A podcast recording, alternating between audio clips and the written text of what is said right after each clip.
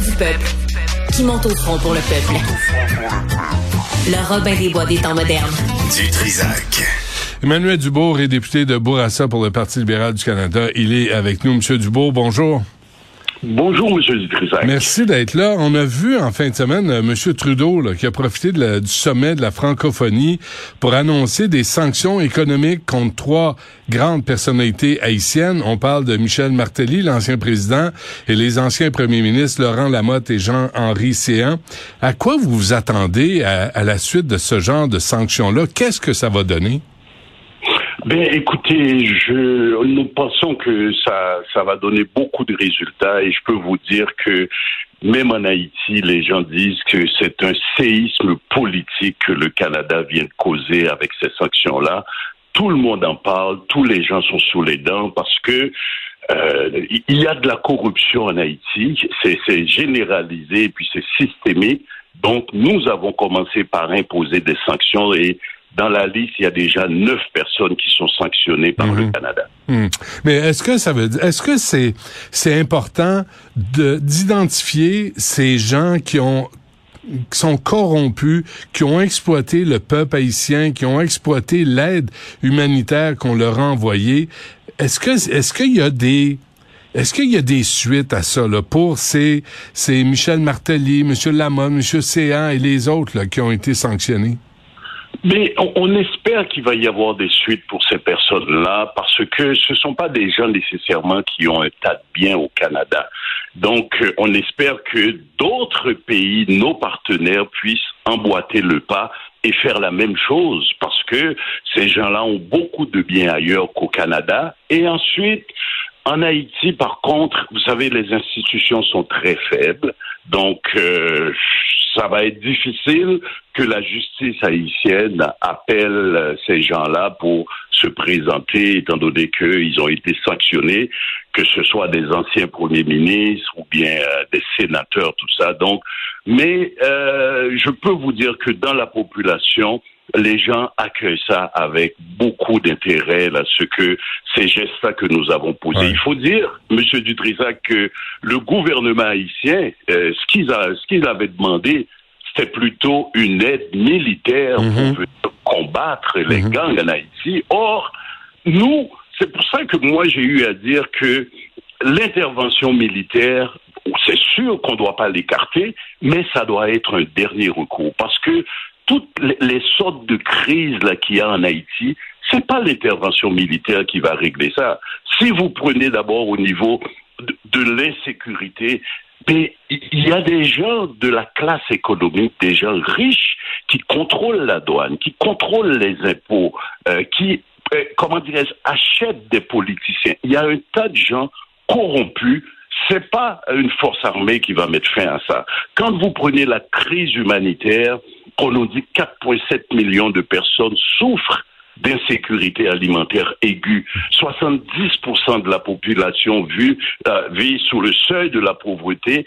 Les viols des mineurs, là, imaginez-vous que l'ONU nous dit que 30% des femmes entre 15 à 30 ans subissent des, abus sexuels, des violences sexuelles en Haïti. Mais qu'est-ce qu'on fait, M. Dubourg, là, si c'est parce que là, vous dites euh, l'intervention militaire, mais je pense que est-ce qu'on met le pays sous tutelle? Est-ce qu'on ferme le pays? Est-ce que euh, qu'est-ce qu'on fait là? Parce qu'on peut pas laisser aller ou on, arrête là. On, dit au, peuple haïtien, là, démerdez-vous parce qu'on envoie de l'aide. On a envoyé 50 millions en janvier.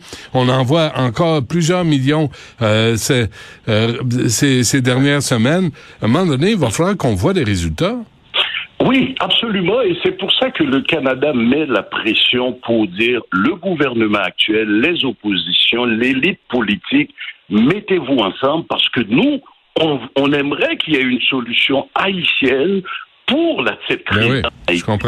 on est en contact avec eux, on a fait des missions d'évaluation, on leur dit qu'on est prêt à les accompagner. Mais pour l'instant, on leur donne le bon coup de main parce que nous commençons à attaquer le haut de la pyramide. Parce que c'est ces gens-là corrompus qui achètent des armes, qui donnent de l'argent aux gangs criminels qui sont en Haïti.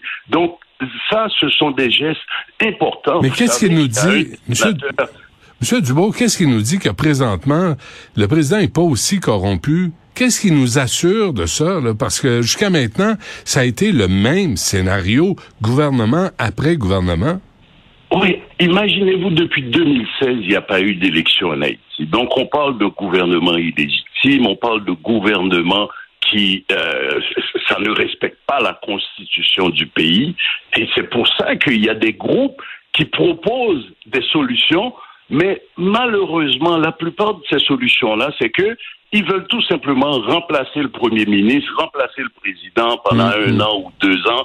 Donc, c'est pas nécessairement des solutions viables. Et c'est pour ça que on les accompagne et je pense qu'on est dans un tournant là pour Haïti. Vraiment? De façon à dire, il faut que ça cesse. Ah ben, absolument, j'y crois, moi. Mais là, je, je voyais, M. Dubourg, là, le Canada envoie 5 millions pour aider, je cite, les autorités haïtiennes à enquêter, à poursuivre et à juger les cas de corruption et de criminalité économique, de blanchiment d'argent et d'infractions connexes.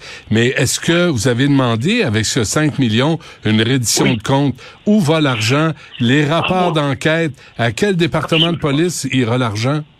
Ah oui, non, nous sommes conscients effectivement qu'il y a une corruption généralisée en Haïti, mais c'est des sommes qu'on donne à des ONG pour accompagner le système judiciaire, pour aider les gens qui vivent avec le choléra présentement. Ben Donc, c'est de cette façon-là qu'on intervient pour aider. On ne donne pas ces sommes-là à des politiciens corrompus. Comme vous le savez, un, une des personnes qu'on a sanctionnées, qui a une maison ici à Laval de 4,5 millions US, qu'il a payé cash.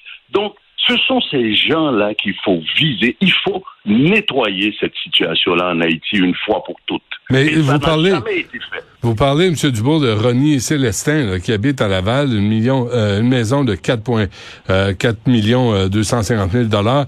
Croyez-vous ben, euh, que ce type, ce Célestin, croyez-vous qu'il attise qui encourage, même qui finance les gangs de rue au Québec?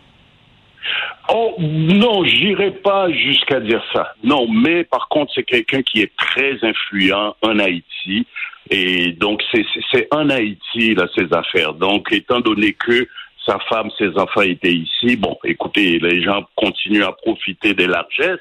Mais euh, là, pour l'instant, c'est gelé son compte, les comptes de banque sont gelés et ils peuvent pas mettre les pieds au Canada. Donc la GRC a ces dossiers-là en main hmm. et on avise toutes les personnes de ne pas faire de transactions avec ces personnes sanctionnées-là parce que ça va être un acte criminel au Canada. Mais donc, les gangs contrôlent Haïti. Euh, et comment gérer les gangs sinon avec une intervention militaire, M. Dubois? Bon, mais c'est pour ça que je dis, si on coupe les vivres aux gangs, mais c'est déjà beaucoup. S'ils n'ont pas d'argent pour continuer à vivre, s'ils n'ont pas d'armes pour continuer à terroriser le peuple, donc là, on vient de donner un grand coup à ces gangs-là. Et c'est pour ça que je vous dis, une intervention militaire n'est pas écartée, mais c'est pas la première solution à adopter. C'est-à-dire qu'on arrive là, ben sang, on élimine les gangs, mais les corrupteurs, ils sont encore là. Et, et, et, et comment dirais-je, ils sont pas pénalisés. L'impunité n'est pas une solution là, pour ces gens-là. Mais, mais la pauvreté demeure, l'organisation de, structurelle de la société n'est pas est pas accomplie. On, on, on, avait dit on, on, envoie 50 millions, on a envoyé un demi-milliard à la suite des tremblements de terre de 2010. on, on avait demandé des routes, des écoles, des, de l'habitation. Il y a rien. Tout le monde se demande où est passé cet argent-là. C'est décourageant. Puis il y a eu des, plus de 4 milliards qui ont été donnés par le Venezuela dans le fonds Petro-Caribé. Tout ça s'est dilapidé et ces gens-là achètent des villas, achètent des biens à l'extérieur d'Haïti, ils investissent à l'extérieur d'Haïti faut que ça soit réglé, ces histoires-là. Il faut que des gens comme Michel Barthély, il faut plus que ces gens-là reviennent dans la politique en Haïti. OK, mais pourquoi?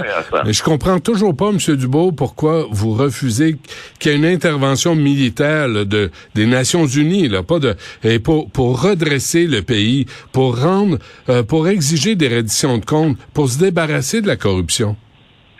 Oui, mais mais c'est pas avec une intervention militaire qu'on va qu'on va débattre, débarrasser de la corruption. Donc c'est pour ça que on a d'autres outils. On est en 2022, on a d'autres outils. On veut accompagner la police nationale d'Haïti et éviter que ces policiers-là se retrouvent dans les gangs par après. Vous savez, dans un pays démocratique, comme j'ai dit depuis 2016, il n'y a pas eu d'élection.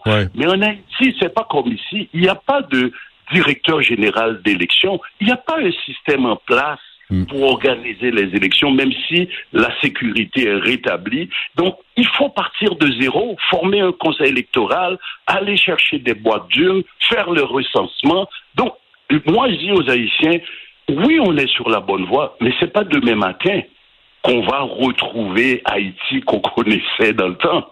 Ouais. Vous comprenez Donc, mais il faut commencer, il faut pas lâcher, il faut continuer à mettre la pression sur les corrupteurs, que ce soit des politiciens corrompus et l'élite économique. Imaginez-vous, douane, des gens qui contrôlent les ports, les aéroports, les bateaux arrivent. Qu'est-ce qu'il y a dans la cale de ces bateaux-là? Des armes, des munitions, etc. Et ça peut pas continuer ainsi. Hmm. Donc il faut se battre pour ce peuple-là. Les écoles sont fermées présentement en Haïti. On dit qu'il y a 30 000 femmes qui sont enceintes, dont 15 000 sur le point d'accoucher, qui ne reçoivent pas de soins. C'est insensé. Euh, c'est inacceptable.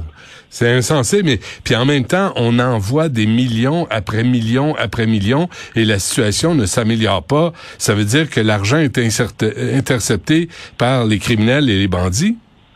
Oui, mais depuis, depuis c'est vrai que bon, il y a eu des investissements faits à des ONG et puis au niveau de la police nationale d'Haïti, mais je pense que l'international a compris c'est pas question d'envoyer de l'argent, c'est pas ça qui va régler la situation. Donc c'est pour ça qu'on va accompagner avoir des organisations en place à qui on donne l'argent pour accompagner ces groupes-là, que ce soit, je sais pas, avocats sans frontières, que ce soit les groupes de femmes qui sont en Haïti, qui combattent euh, euh, la violence contre les femmes. C'est accompagner ces gens-là. L'agriculture, parce que le pays importe quasiment tout. Mmh. Donc, il faut y aller dans ce sens-là. Ah non, ben on veut pas, on veut pas agir en colonisateur non plus, puis débarquer puis dire nous on va régler vos problèmes.